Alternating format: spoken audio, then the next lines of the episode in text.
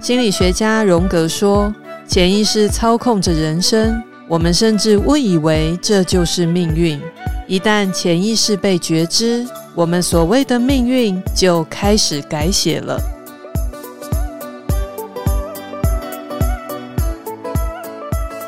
这里是潜意识老实说，让我们一起探索潜意识，改变你的生命吧。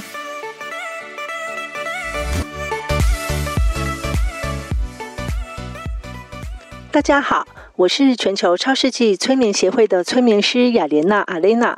记得上次跟大家聊过我如何走上身心灵之路，成为一位专业催眠师的生命故事，也在另一集以我自己从前世到今生为例子，跟大家聊过吸引力法则是怎么运作的，原理是什么。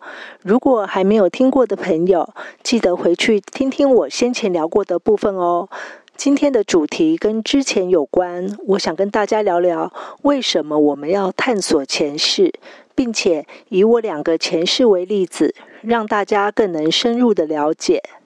可想而知，我们每个人应该都有很多个各式各样的前世，但我们的潜意识很神奇，总是能精准的把我们目前生命生活最需要让自己看见、了解的部分，在催眠时展现出来。今天要跟大家分享的两个前世，都呈现出与我今生相同的课题。即使跨越了时空，换了不同的人事物，对我来说却是相同的感受，同样的考验和挣扎。不知道你有没有这个疑问：为什么我们人会经历一世又一世呢？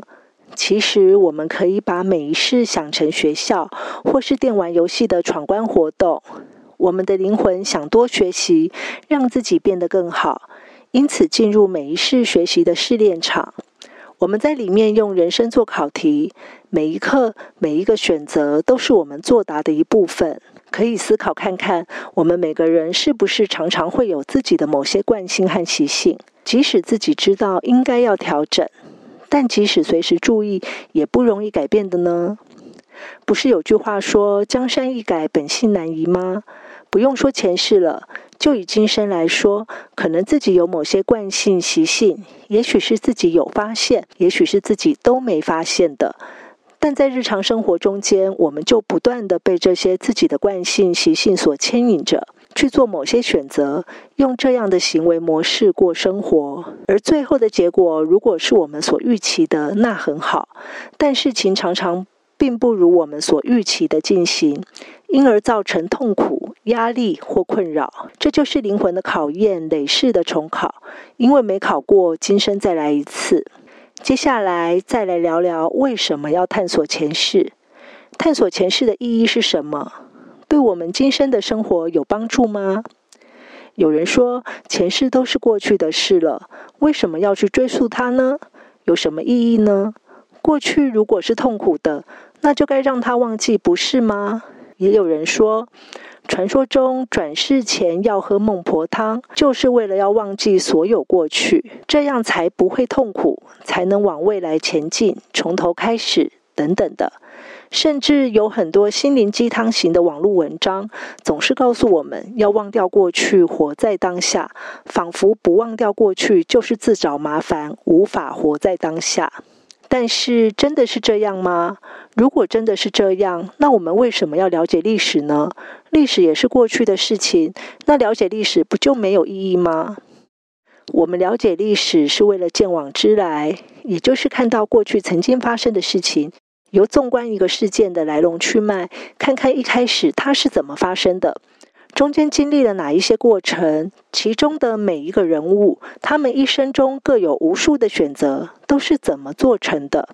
在每一个转弯口，又是怎么分叉出去的？最后得到怎样的结局？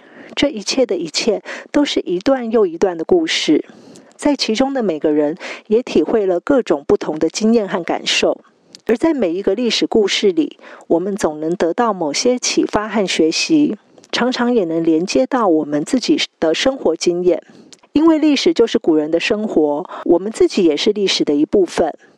当我们的生活经验越多，越能从历史中得到更多的启发和学习，进而也可以汲取某些教训，叮咛并警惕自己。如果有类似的情况，不要再重蹈覆辙。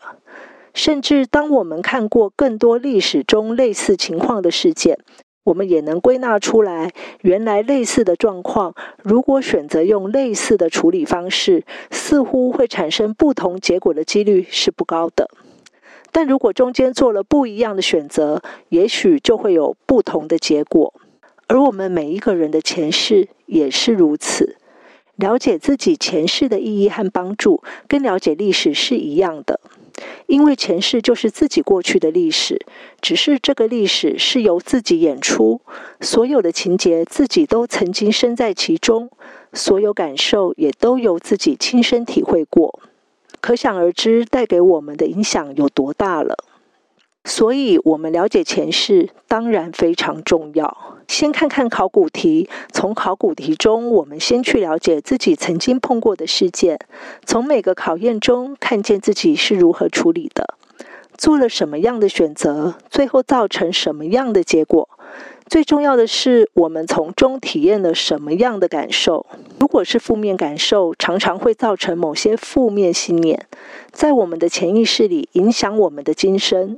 所以我们在催眠中，可以在前世里去释放情绪，疗愈自己，进而改变这些限制性信念，让它不会成为吸引未来造成相同负面感受事件发生的根源。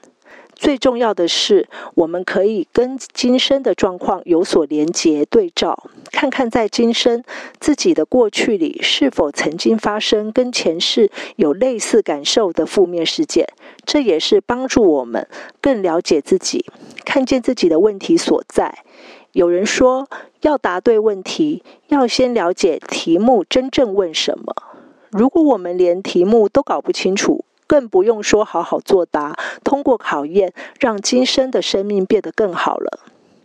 看见问题是让我们生命变得更好的第一步，我们可以从中得到学习启发，去找到面对解决今生类似问题的方法。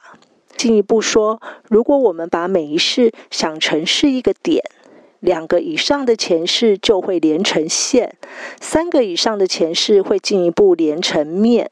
有时候，有些自己的问题和盲点，当我们内在觉察还不够的时候，观看一个点可能不够清晰。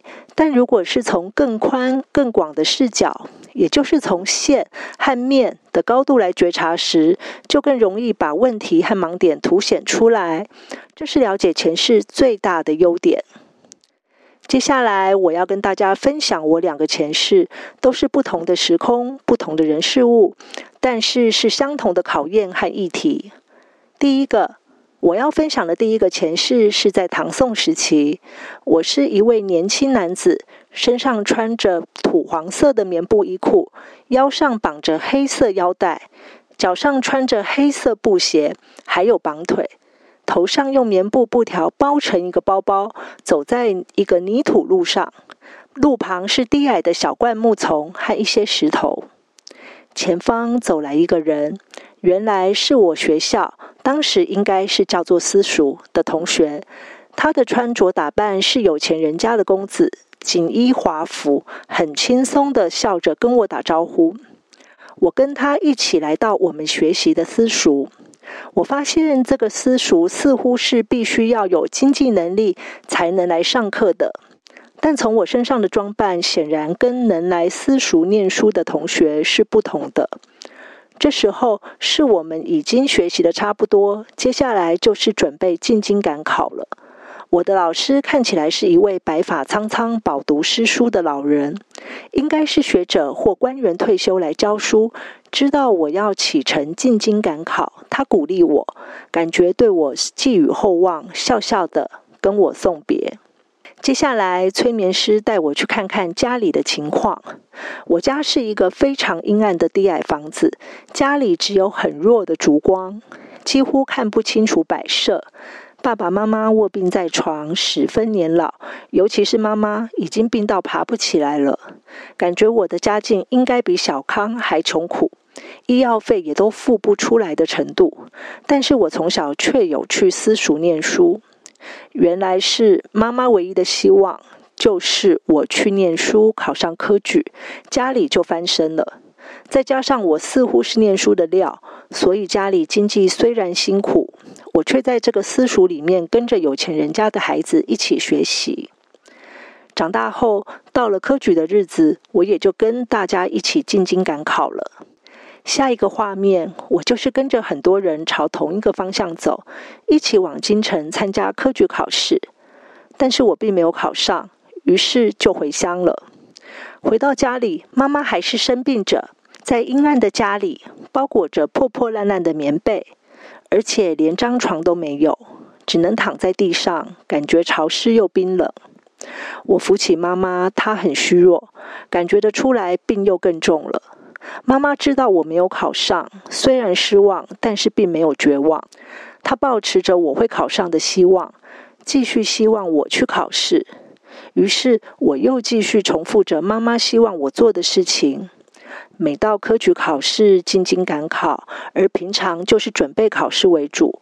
工作方面，以生活维持最低活得下去的程度就好。而妈妈的病更是从来没有变好过。但科举考试谈何容易呀？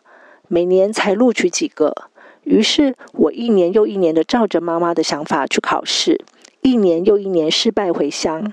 妈妈从来没有放弃这个希望。但其实我自己感觉我已经不想考了。一开始是有斗志的，也觉得考上一切都会变好，人生都会翻转。最重要的是妈妈会开心，她会觉得过去一切辛苦都值得了。但是经过了几次的考试，也过了好几年，我越来越觉得我的人生只剩下考试，什么都没有。不但越来越没有斗志，也觉得越来越不知道意义在哪里。更是越来越不想念书了。我感觉每年几个上榜者，这种好运不会降在我身上。我甚至开始对自己的头脑没自信了，因为在这几年中，我开始去想，我有好多事情没有做过，人生中好多风景都没有欣赏过、经历过、享受过。我好想跟其他人一样，去做自己喜欢做的事情。不管什么都好，我也想结婚生子，找个再一般不过的工作，只要能养活家庭就好，不需要考上科举做官。我只想过真正属于我、我想要的人生。但是目前的生活，我只能重复一样的模式。时间到了，进京赶考，再失败回来。在这个准备考试的人生历程中，如果我多过一点不属于考试的人生，例如边散步着欣赏路边的风景，和朋友去吃饭，逛逛热闹、人来人往的市集，我都会觉得对不起妈妈，充满内疚感。因为妈妈长期生病着，越来越严重，而我是她唯一的希望。在这个前世里，我不曾跟妈妈提过我的任何感受，因为我觉得我不敢跟她提，怕她失望、伤心、难过，甚至病情加重。我就只是继续照着妈妈的想法去做，即使我知道我内心其实已经放弃考试了，但是每当要进京赶考的日子，我还是照着妈妈的希望，再一次前往京城，照本宣科做完这些事情再回来。理所当然的，当然没有考上的一天。这样的情形延续到妈妈去世为止。而这一切也让我没有一天过得踏实安心，因为每一天都充满了内疚感、罪恶感，也每一天都充满了我到底在干嘛的想法。这种内心想法与外在行为不一致的结果，让我每天都处在内在冲突中，非常痛苦。在这一世里，我了解自己的感受，但是我并没有尊重自己的感受，也选择了逃避跟妈妈沟通，因为家里经济能力不好。但他仍尽力让我念书，自己最后久病卧床，因此我害怕看到妈妈失望、伤心，害怕与妈妈冲突，也害怕妈妈觉得他做的一切都白费了，怕妈妈觉得我是个不够好的孩子，等等的各种恐惧。还有无法报答妈妈的苦心的内疚感，其实没有想继续考试衍生的罪恶感，让我更不敢面对妈妈，跟她说出我真正的想法，以至于浪费了大半的人生，再过不快乐、压力很大、充满内疚和罪恶感，不知道自己活着的意义在哪里的日子。我觉得我过着毫无自由可言的人生。接下来我要分享第二个相关的前世——明朝。在这个前世里，我是富商巨贾的子弟。一开始进入前世画面时，我正在进京赶考的路上，手上拿着我的书卷，走着走着，到了市集，投宿在一家客栈，等着考试的那一天。但奇怪的是，我在客栈里并没有很积极的拿书卷出来准备考试，而是跟客栈其他的客人饮酒作乐，甚至还叫了酒家女陪酒，日日笙歌，完全不像个准备考试的人。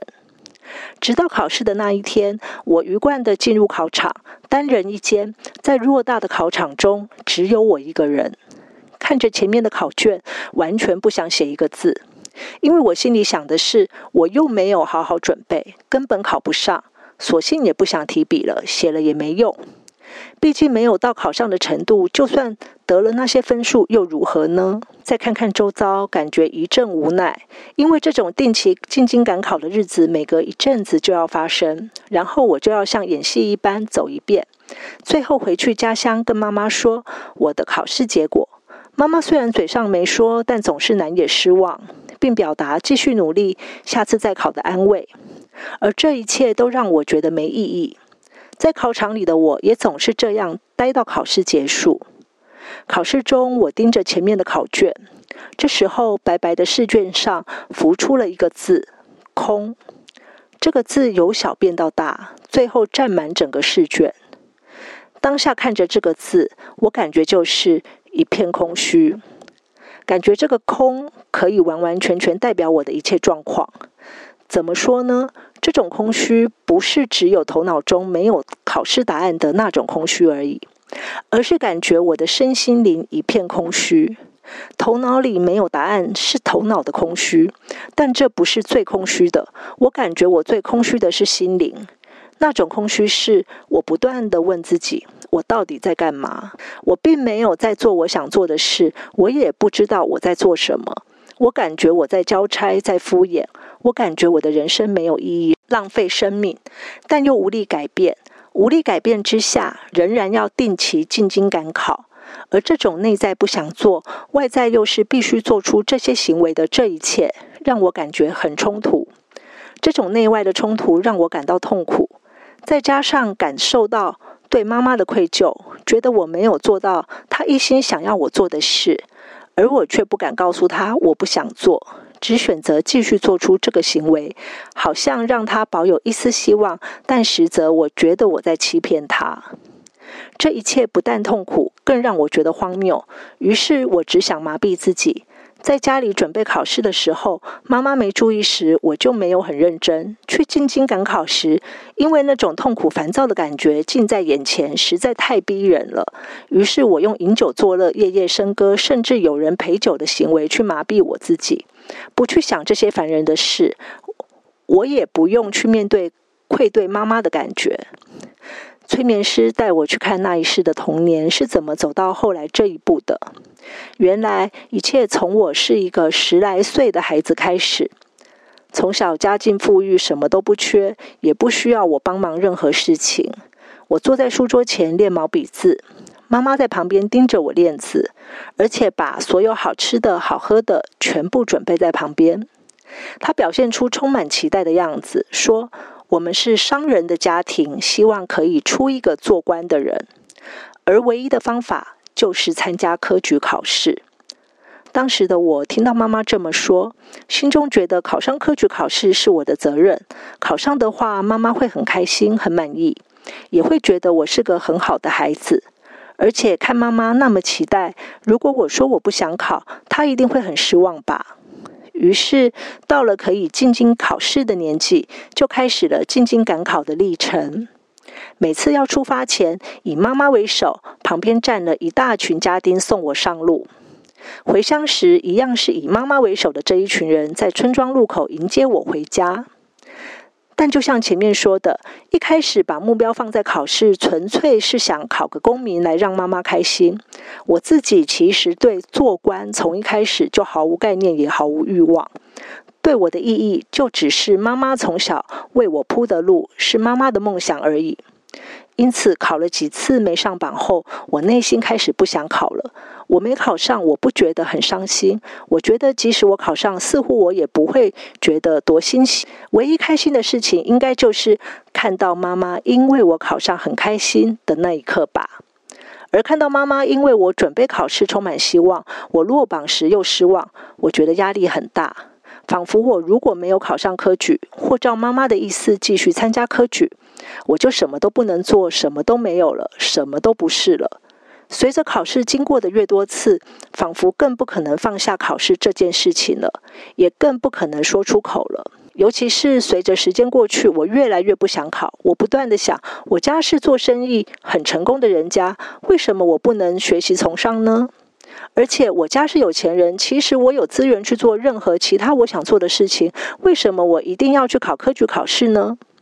为什么我的人生会只能做科举考试，甚至是只剩下科举考试呢？最后，直到妈妈卧病在床，快要去世的前一刻，我心里觉得没有达到妈妈这一生的期待，这应该是妈妈的遗憾吧。但是妈妈最后对我说的话，却没有提到科举考试，而是要我好好生活。即使如此，我还是充满内疚。我一心认为妈妈是期待我一定要考上科举考试的，只因为她在我小时候曾经说过“希望家里出一个做官的人”这句话，并且一直鼓励我去科举考试。这一世在妈妈去世前，我不曾跟妈妈说过心里的感受和疑问。没有正面的沟通，妈妈去世后，无限的内疚感又让我继续逃避。我没有继续考试，也没有从商，每天就是用家里的钱去请朋友饮酒作乐，以逃避内心的罪恶感，把时间填满，就不需要去想我有没有做到妈妈的期待等等这些痛苦的事情，直到花光所有家里的财富，变成一贫如洗，住在破破旧旧的屋内，一个白发苍苍的老人一个人去世为止。于是，催眠师引导我在妈妈去世前与妈妈对话，了解妈妈的想法，并且也向妈妈表达我自己的想法和感受，进行沟通。当妈妈去世前，她对我交代要我好好生活的时候，我提出我的疑惑，问她为什么没有提到要我好好继续考试。妈妈似乎吓一跳，看着我说：“傻孩子，那重要吗？好好照顾自己比较重要。”原来我一直以来都想成那是妈妈最重视的事情，甚至觉得那是妈妈觉得我唯一要做、唯一能做的事情。如果我没做到，她就会失望和生气，甚至会不爱我了。其实妈妈并不是这么想，只是我太希望符合她的期待，想让妈妈开心，想当一个妈妈心中的好孩子。所以我才一心认为这是唯一我能走的路，因为我认为这是妈妈唯一希望我走的路。我只是因为自己的各种恐惧，带着这样恐惧的心去揣摩妈妈的想法，然后照着去做，却没有想过，如果我跟妈妈说明我真正的感受或想法，妈妈或许会有不同于我想象的反应。也许妈妈还是希望我去考试，但是有更平衡、两全其美的做法也不一定。有各种可能，但我却连试都不敢试，也不曾想过有其他可能，只是用逃避的方式面对这一切。但是其实妈妈的想法很单纯，她觉得我能考上很好，但最重要的是好好生活，身体健康。即使我没有参加科举，她也不会因此而不爱我或否定我。是呀，回头一看，那么长的人生，到她去世前为止，我也没有考上科举过。但他没有一次因为我说没考上而怪罪我、责骂我，而是安慰我，并且继续支持着我考科举，用全部的资源支持着我。这也是他表达爱的方式，而我却认为他是只能接受我去做这件事情，没有跟他真正的沟通过，这实在是误会一场。于是我跟妈妈表达了我的感受。包含我内心一直以来的痛苦，以及我对妈妈长久以来的内疚感等等许多感受。后来，催眠师在带我回到第一次进京赶考的时候，去感受第一次参加考试的感觉。当时内心也充满了雄心壮志，希望自己可以考上，同时也能符合妈妈的期待，两全其美。但不同的是，现在的我已经在催眠师引导下跟妈妈沟通过，跟妈妈说了我的感受，也了解妈妈真正的想法了，感觉自己跟之前的心情不太一样了。这次进了客栈，等待考试的前夕。我不再是和朋友饮酒作乐、逃避现实，而是踏踏实实的拿出书卷来温习，心里没有任何烦躁、不安感和抗拒感，因为我知道妈妈并不会因为我有没有考上而有爱不爱我的差别。我感觉我也不是因为有没有考上而决定自己有没有价值。妈妈的期待变成是一种支持，而不是阻力。而这时候的我是真正为了自己选择了继续参加科举考试，去实现我的梦想。而这个梦想就是希望能通过一直以来准备的科举考试。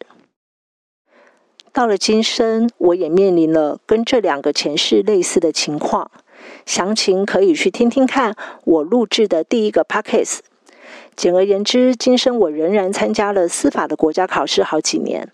妈妈是公务员，觉得公务员是个稳定的工作，从小也很鼓励我们能考国家考试，成为一个公务员。而从小念书对我不是困难的事情，之前也有几次大考试是成功的，因此我觉得考公务员也不错，跟妈妈的期待也相符，考上就两全其美，妈妈很开心，我也很开心。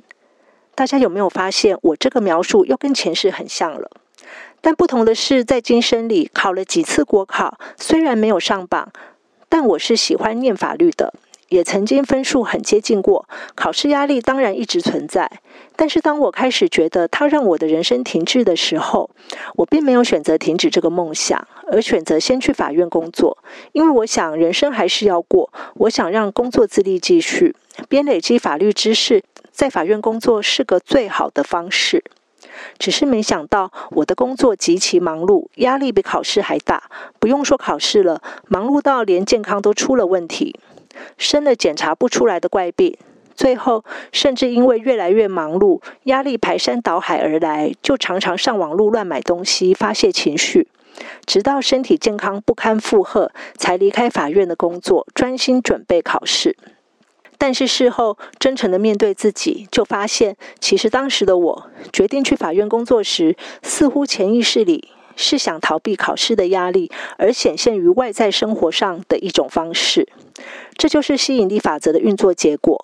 也就是说，由于我内心潜意识里其实是想要逃避面对自己的感受，所以显现在生活中就是吸引了异常忙碌的工作量，让我没有任何余力去想其他的事情，更不用说准备国考了。而且，当不再是全职考生，似乎就有了没办法立刻考上的借口，可以安慰自己。另一方面，也是用忙碌的工作来麻痹自己。只要忙碌到没时间思考工作以外的事情，似乎就有理由不用面对有关考试的各种问题。离开法院，再次回到全职考生的人生，因缘际会上了沈林老师的心灵课程，开始静心的习惯，才慢慢能经由每天面对自己，不再逃避，去感受自己每个细微当下的内心感受。发现不想继续考试人生，想过自己真正想要的人生的这种想法，一天比一天更强烈、更清晰。直到有一天，我终于有了足够的勇气，下定决心要改变我自己的生活。于是，接下来就是和每个关心我的人沟通的历程。我向他们表达了我内心的想法和感受，而每位关心我的人也向我表达他们的想法，给了我建议。一直以来，我也曾经想象过各种会被否定、对我感到失望等等的可能性。当我把各种最坏的状况都想过了，觉得我有心理准备承受，也许是最糟的后果之后，再去思考我要如何有智慧地处理这件事情。之后就是带着勇气着手去实行，然后很意外的事情就这样还算圆满地朝着我想要的方式进行了。这辈子，我终于做了不一样的突破，算是一点小小的进步。综合两个前世和今生，是不是都有相似的地方？只是有某些地方不太一样。但很有趣的是，一次比一次更难给自己逃避的借口。考题是一次比一次更进化。怎么说呢？其实，在每一世，我都有机会能表达自己的感受和想法，和妈妈沟通，甚至据理力争也可以。结果也有各种可能，而那个选择权仍然在我自己身上。但终究想说的话没有说出口，除了我害怕妈妈伤心、难过、失望，我希望妈妈觉得我是个好孩子，希望妈妈是爱我的。因此，我自己会去揣摩妈妈的心，并且照着这个方向做。加上害怕与妈妈冲突，更是避免和妈妈直接沟通。因为如果和妈妈沟通，就必须面对自己的各种恐惧和内疚。于是，我不曾真正尊重自己的感受，也不敢对自己的人生做选择。而这样恶性循环的结果，身心压力当然越来越大。最后，甚至用上瘾行为或是忙碌来让自己逃避面对自己内心真正的想法和感受。背后的原因，在我综合这几事真诚的面对自己，探究到最后，其实是因为我无法对自己的生命负责任。因为如果我说出来我想怎么做，妈妈也许会答应，也许不答应，但我坚持做，结果无论好坏，一切我就得自己负责任。但如果我不做任何改变，就照着妈妈的意思做，不管结果好坏，似乎我都可以不用负那个责任，甚至把责任推给妈妈、环境或他人。以我的第一世为例子，我是贫穷人家的孩子，也许我可以说我别无选择，因为我从小就被栽培念书，是个读书人，我家也没有足够的经济能力让我尝试做别的选择，我只能进京赶考，期待因为科举翻身。但真的是这样吗？即使家里贫穷，我还是可以做许多其他的选择。只要我自己想清楚我要怎么做，并且跟妈妈试着沟通看看，并不是真的只有科举这件事情可以做。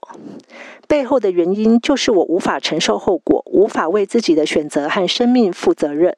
以我的第二世为例子，这一世我是有钱人家的孩子，理论上我选择性和资源应该更多了，我应该自由度更高了。